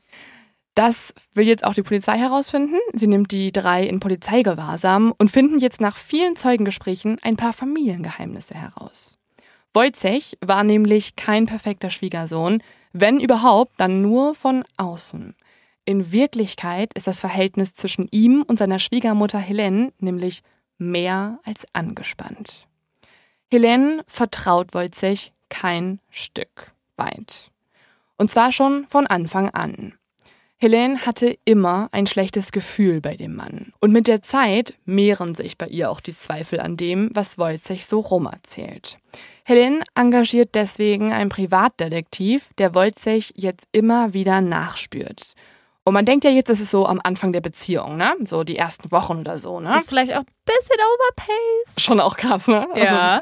Vielleicht Helikoptermutter, dass sie einen Privatdetektiv Ja. so für den Freund ihrer Tochter Aber ist engagiert. es denn gerechtfertigt? Also findet sie was raus? Naja, ich musste noch einmal erzählen, wie lange sie das tut. Ne? Man würde ja denken, so vielleicht die erste Woche, so um so ein paar Sachen rauszufinden. Nee, nee, ne? wenn du schon Privatdetektiv engagierst, dann machst du das safe ein Jahr. 20 Jahre lang observiert der Privatdetektiv Wojciech im Auftrag von seiner Schwiegermutter. Und da wären wir wieder bei dem Punkt, was macht man mit so viel Geld? Ja, Privatdetektive engagieren. Wir, wir können doch als Privatdetektive nach Monaco kommen. Da hast du jetzt dann endlich eine, deinen Grund, warum wir auf die Yacht dürfen, um Leute auszuspionieren. Fast noch geiler, als einfach da eingeladen zu werden, ist einen Auftrag zu haben dort. Ja, gibt's einen Fall in Monaco? Sagt uns Bescheid. Den hier. Aber da kann man nicht mehr so viel rausfinden, weil das hat die Polizei eigentlich schon ganz gut gemacht. Und auch der Privatdetektiv hat das ganz gut gemacht. Der hat einiges über Wojciech herausgefunden. Zum Beispiel, dass Wojciech nie zu einer renommierten Universität in England gegangen ist, dass er auch nie der Sohn von einem Ingenieur war, dass er auch nie das Diplom erhalten hat in England, sondern dieses Diplom gefälscht ist und von ihm in Thailand gekauft wurde. Was? Und dass er in seinem Leben auch eine ganze Reihe an Filmen gegründet hat, die größtenteils nicht so liefen, wie Wojciech das selber erzählt hat. Wir machen eine kurze Werbeunterbrechung und bedanken uns bei unserem Werbepartner Coro, weil wir so diese Recherche finanzieren können. Und Coro bin ich auch sehr dankbar, weil äh, Coro begleitet uns oft auf unseren Recherchereisen. Wir sind da ja immer in ganz Deutschland unterwegs und ich finde, da braucht man immer so ein paar Snacks, damit man nicht ein bisschen ja, schlechte Laune auf der Autofahrt kriegt. Und ich liebe da die Linsenchips. Ich bin ja nicht so ich bin nicht so der süße Mensch wie Leo. Leo isst da immer diese ganzen Energy Balls und so. Ich liebe, liebe, liebe wirklich diese Linsenchips. Und ich habe jetzt auch gesehen, es gibt so gesalzene Edamame und so. Das finde ich auch richtig gut. Und bei Koro gibt es ja sowieso eigentlich alles. Also mein Kaffee kommt daher, mein Apfelsaft. Ich habe jetzt auch rausgefunden, die haben richtig schönes Geschirr. Also das ist wirklich, wirklich sehr, sehr schön. Also das sind alles Sachen, die ihr bei Koro kriegen könnt. Gibt aber auch sehr praktische große Verpackungsgrößen. Falls ihr euch mal gefragt habt, warum Lebensmittel nämlich grundsätzlich in so winzigen Packungsgrößen abgefüllt werden und dadurch total viel Plastikmüll entsteht, dann hat Coro da eine andere Antwort. Denn das hat sich Coro auch gefragt und hat deshalb angefangen, Handel neu zu denken. Bei Coro gibt's nämlich wirklich leckere und haltbare Lebensmittel in effizienten Großverpackungen und dadurch entsteht insgesamt weniger Verpackungsmüll. Und falls ihr es auch mal austesten wollt, dann seid ihr bei Coro richtig. Es gibt dort nämlich über 1200 Produkte, ein Mix aus konventionellen als auch biologischen Produkten. Und ihr könnt unseren Code einsetzen. Damit spart ihr 5% auf das gesamte Coro-Sortiment. Und der Code ist Mord auf X. Einfach alles zusammengeschrieben und groß. Mord auf X, das einfach unter www.corodrogerie.de einlösen bis zum 31. Dezember 2024 und dann 5% auf alles sparen. Natürlich nochmal alle Infos in der Folgenbeschreibung. Der Lebensgefährte von Helens Tochter baut also einen Großteil seines Lebens auf Lügen auf. Einmal hat Helene auch tatsächlich Silvia mit all diesen Infos konfrontiert, die sie vom Privatdetektiv erhalten hat, aber Silvia kann das alles nicht glauben und es kommt zum Streit, wie so oft. Die Polizei fragt jetzt weiter. Sie müssen ja jetzt irgendwie herausfinden, ob Wojciech aber aus diesem Grund, dass seine Schwiegermutter und er Stress hatten, vielleicht auch den Mord geplant hat. Das Problem ist, der mutmaßliche Schütze schweigt. Er äußert sich gar nicht zu den Taten. Nicht so aber sein Komplize. Der gibt in den Verhören an, dass er Schmiere gestanden hat und gesteht auch alles andere. Sie wurden vom Fitnesstrainer Pascal angeheuert, erzählt er, im Auftrag für Wojciech. Sie hätten 140.000 Euro für den Mord an der Milliardärin erhalten, ihnen seien aber vorher 200.000 Euro versprochen worden. Wojciech Janowski wird daraufhin nochmal genauer vernommen, jetzt als alleiniger Hauptverdächtiger. Er streitet jegliche Verbindung zur Tat ab. Er nimmt sich auch noch nicht mal mehr einen Anwalt. Er habe das ja gar nicht nötig, denn er habe damit ja nichts zu tun, sagt er. Es wirkt aber auf die Ermittler ein bisschen so, als würde er auf Zeit spielen und erstmal abwarten, was die Polizei eigentlich wirklich in der Hand gegen ihn hat. Und die sammelt währenddessen massig Hinweise aus Wojciechs Umfeld. Und jetzt bestätigen auch andere Menschen, was Helene schon immer vermutet hat. Dass Wojciech viele Lügen über sein Leben und seine Geschäfte verbreitet hat. Dass er nie der erfolgreiche Geschäftsmann war, für den er sich ausgegeben hat und dass er auch noch verschwenderischer gewesen sein soll als alle Pastors zusammen. Also er war untreu, machtbesessen und hat extrem viel Geld für sein Vergnügen ausgegeben. Ich werde nichts sagen, aber ich wusste es.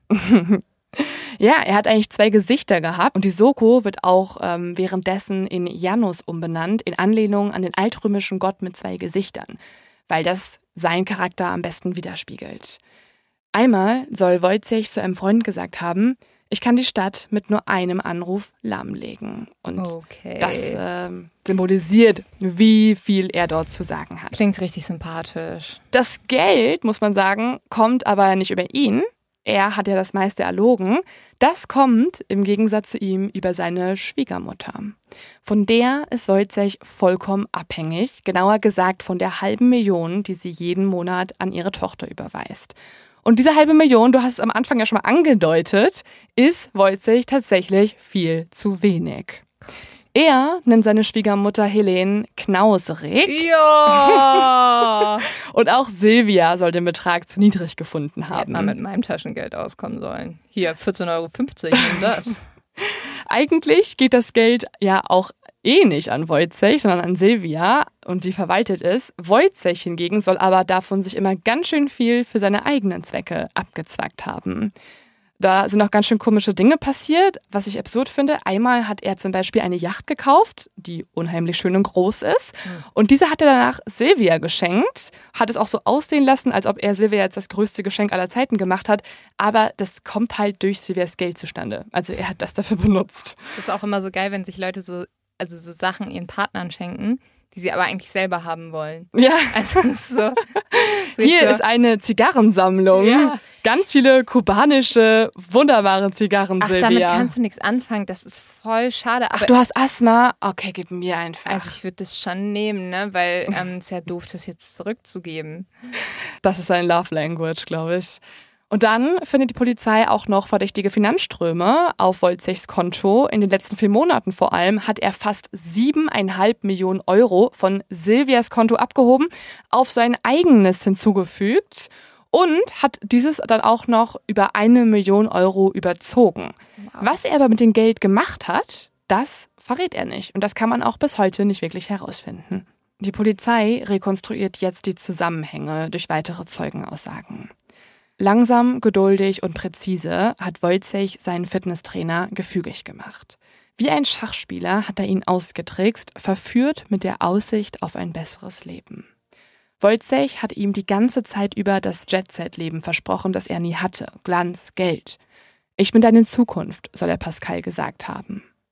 Er verspricht Pascal, dass er ihm ein Personal Fitness Training Center bauen würde und dann ihm auch noch reiche Kunden verschafft aus seinem umfangreichen Adressbuch. Er kauft Pascal Opernkarten, neue Kleidung, eine teure Armbanduhr und andere Geschenke aus den Designerboutiquen der Stadt. Deine Zukunft ist gesichert. Du gehörst zu dieser Familie, sagte er zu seinem Fitnesstrainer. Aber für diese Familie müsste er noch einen Auftrag erfüllen. Gott. Lange streitet Wojciech das im Verhör aber alles ab und beteuert, dass er nichts damit zu tun hat. Doch dann, am 24. Juni, bricht er zusammen. Es ist jetzt Wojciechs sechste Vernehmung und jetzt endlich gibt er alles zu. Die Vernehmung dauert zweieinhalb Stunden und die Ermittlerin macht das jetzt ganz klug. Die eröffnet diese Vernehmung nämlich mit folgenden Worten die anscheinend auch auf Wojciech, muss man sagen, ein bisschen Eindruck gemacht haben. Sie sagt, Herr Janowski, angesichts Ihrer Persönlichkeit, Geschäftsmann, guter Vater, guter Ehemann, polnischer Konsul, Teil der Pastorfamilie, glauben Sie auch nur einen Augenblick, dass die Kriminalpolizei Sie in Polizeigewahrsam genommen hätte, wenn wir nicht unbestreitbare Anklagepunkte gegen Sie hätten? Sie sind ein intelligenter Mann und ein Mann der Macht. Ich glaube, dass Pascal Doriac keine Macht über sie haben kann. Die Frage, die sich uns heute stellt, ist, warum Sie in diese Lage geraten sind. Die Karten liegen jetzt in Ihren Händen. Ich habe meine niedergelegt. Wir hören Ihnen zu. Und so spricht Wojciech.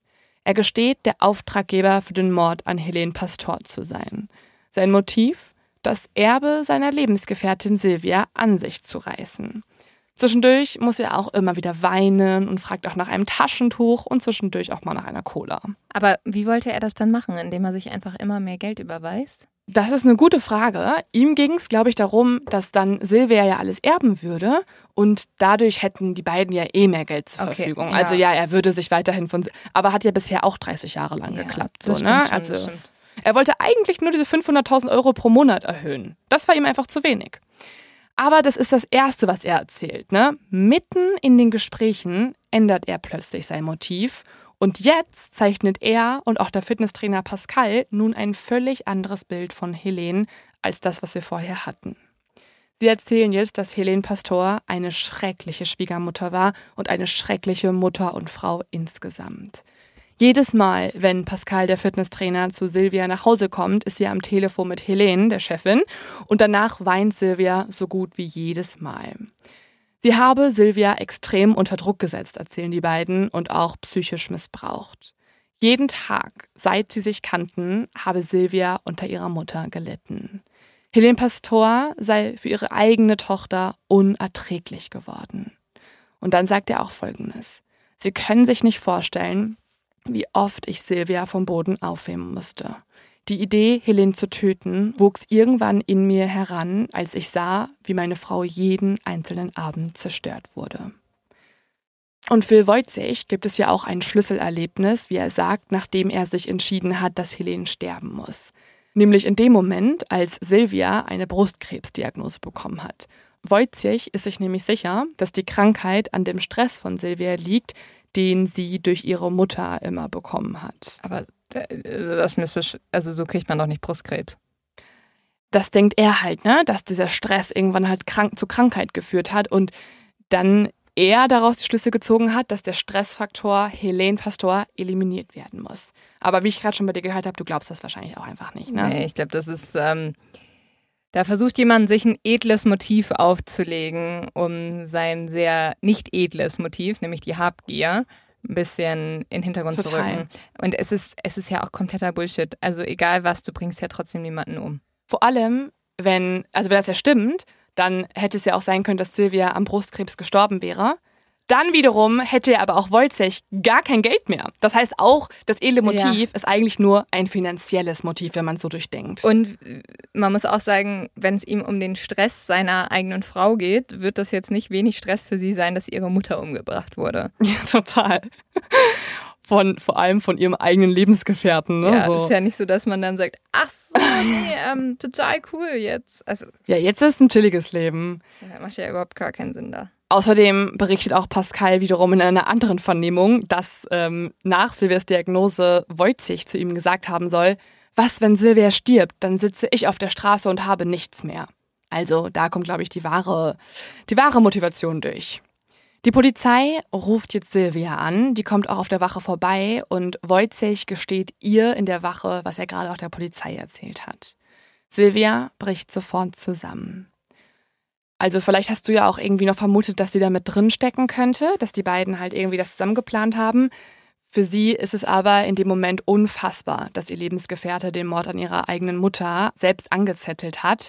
Und Silvia geht daraufhin auch zu ihrem Bruder Gildo und erzählt ihm alles und ist natürlich auch vollkommen fassungslos darüber, dass der Verrat in der eigenen Familie geschehen ist. Ja, vom eigenen Lebensgefährten, ne? Total. Also es lässt sich ja auch alles hinterfragen. Ich würde dann mich an ihrer Stelle auch wirklich fragen, ob dieser Mensch oder dieser Mann sie wirklich geliebt hat oder ob der eigentlich wirklich nur hinter ihrem Geld her war.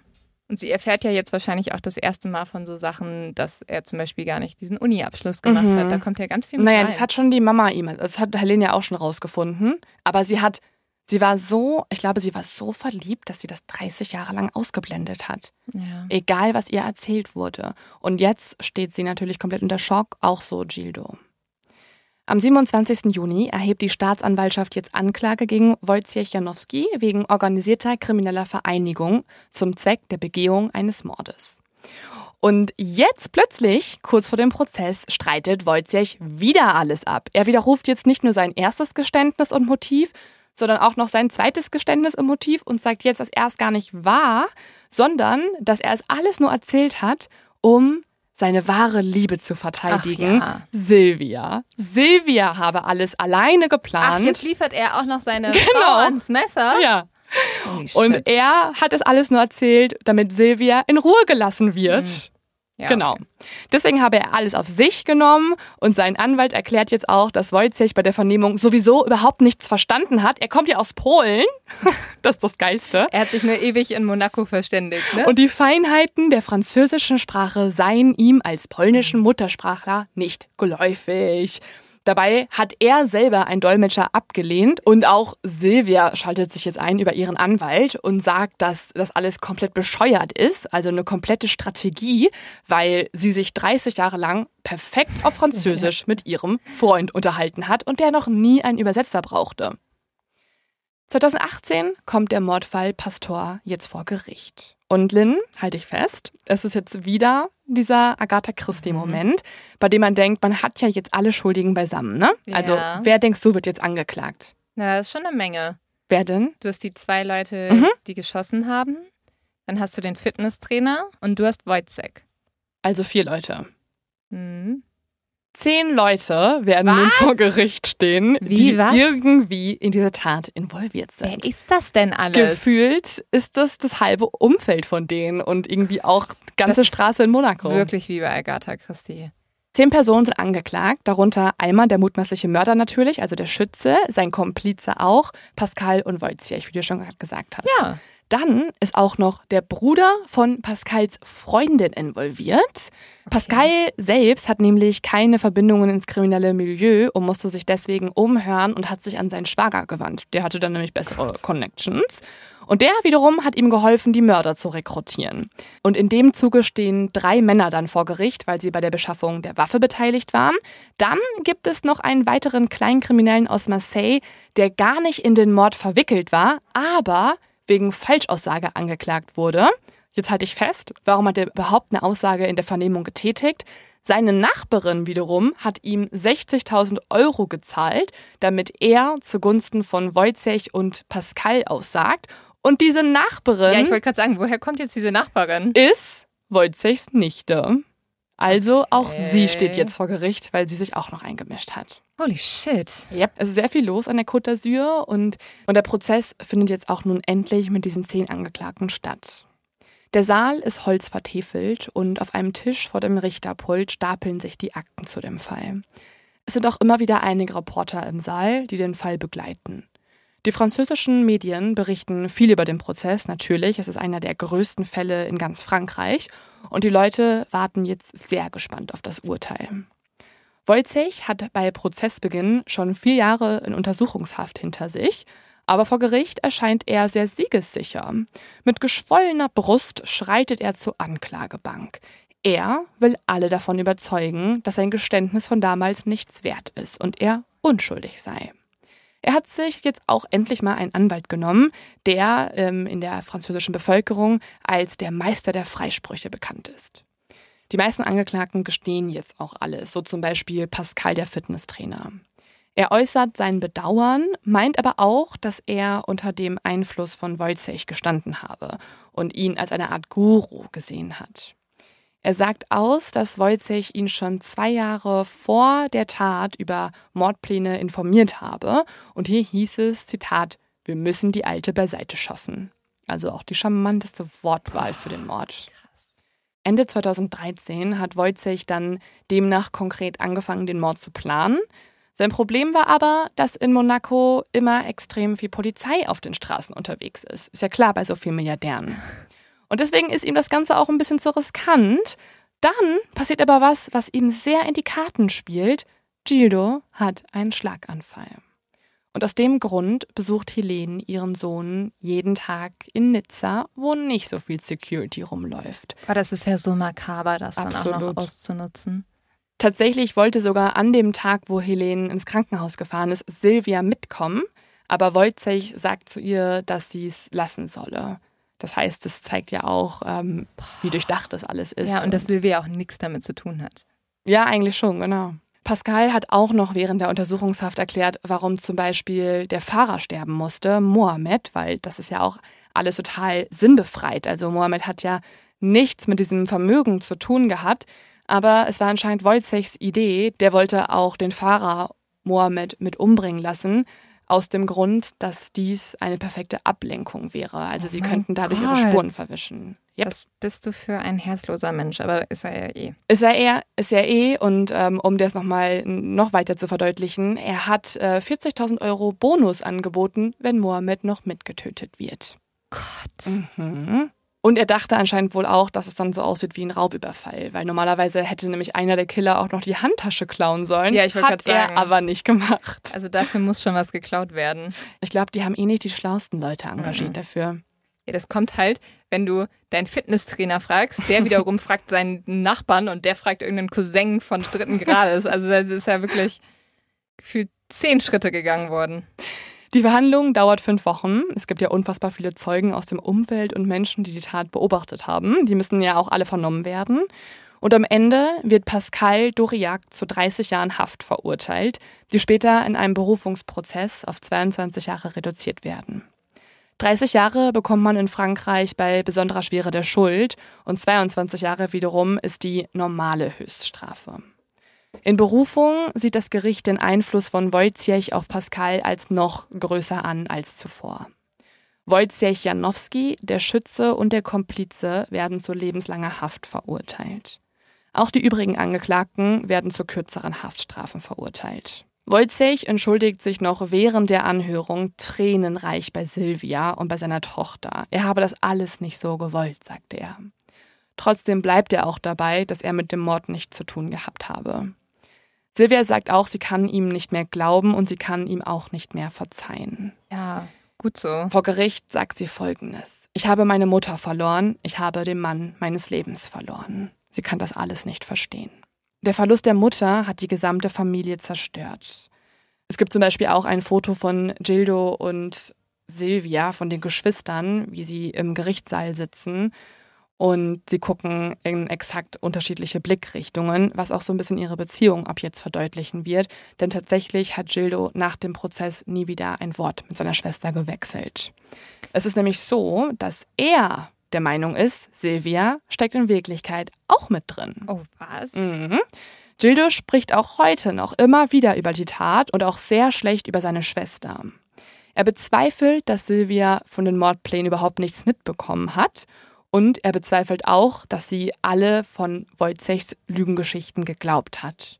Das macht er nicht nur irgendwie in privaten Kreisen, sogar auch im TV. In einem TV-Auftritt sagt er über Silvia zum Beispiel, meine Mutter hatte Angst vor ihr. Und genau das soll Helene ihm auch noch auf ihrem Sterbebett gesagt haben. Okay, aber das erklärt nämlich eine Sache, weil ich habe mich schon die ganze Zeit gefragt, du hast ja am Anfang drüber geredet, dass, ähm, also dass Helene der Polizei noch was sagen wollte. Mhm. Und ich habe mich, also sie konnte ja die beiden Täter gar nicht erkennen. Also die kannte sie ja wahrscheinlich nicht persönlich. Die Ja. sind ja wirklich über Eck und über Eck. Also da habe ich mich die ganze Zeit gefragt, wie will sie einen Täter erkannt haben, aber wahrscheinlich hat sie es einfach vermutet, dass es ihre Tochter vielleicht war. Ja, ich habe Wow. nämlich auch das Gefühl, dass das vielleicht alles irgendwie noch mehr, ja, dass da noch mehr hintersteckt. Es gibt nämlich noch ein weiteres gruseliges Detail, was unfassbar dumm wäre, wenn Silvia nichts davon gewusst hätte. Denn Pascal Doriac hatte Silvia vor dem Mordanschlag ein Geschenk gegeben. Und als sie das geöffnet hat, hat sie darin ein Buch gefunden mit dem Titel Schrot. Und genau mit diesen Kugeln aus Schrot wurde ihre eigene Mutter ja ermordet. Okay, das ist halt mega auffällig. Also das aber wie komisch auch. total. Also das willst du ja, wenn du willst, dass Silvia davon nichts Ja. mitbekommt und dass du von der mit Dann dass du mit der Tat wegkommst, makaber. dann würdest ist auch dumm, dann würdest Ja. du das übrigens ähm, klassifiziert mich als Mörder. Also so Ja. wäre es ja. Du würdest Ja. ja nicht denn einer Person, die davon nichts wissen soll, ein Geschenk machen mit Aber- irgendeinem Hinweis auf die Tat. Aber warum machst du es überhaupt? Man weiß auch nicht so richtig, was Silvia heutzutage macht. Sie lebt sehr, sehr zurückgezogen mit ihrer Tochter. Und man weiß auch nicht, wie ihre Beziehung zu ihrer eigenen Tochter heutzutage noch ist. Und ob ihre eigene Tochter zum Beispiel der Mutter glaubt oder auch da Zweifel hat. Das ist ungewiss. Ähm, sie wurde auf jeden Fall nie für irgendwas verurteilt. Und die anderen hingegen sitzen auch aktuell noch im Gefängnis in Frankreich. Oh wow, ein super komplexer Fall, der ja auch einfach, also so viele verschiedene Figuren, so viele Familienkonstrukte. Boah, ist wirklich wie aus einem Agatha Christie-Roman. Ja, in so einer High Society-Gesellschaft, wo man, ja.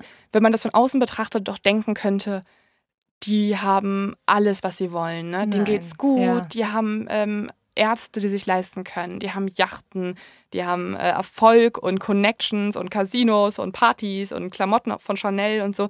Warum sind die so gierig, dass sie ihre eigene Familie zerstören und eine Frau umbringen lassen?